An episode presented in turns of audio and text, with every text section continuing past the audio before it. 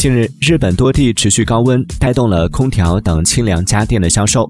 不过很多人买的并不是新空调而是二手空调。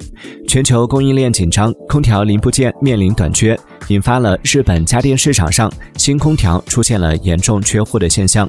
据报道很多想要购买新空调的日本消费者从订货到安装需要等上一两个月。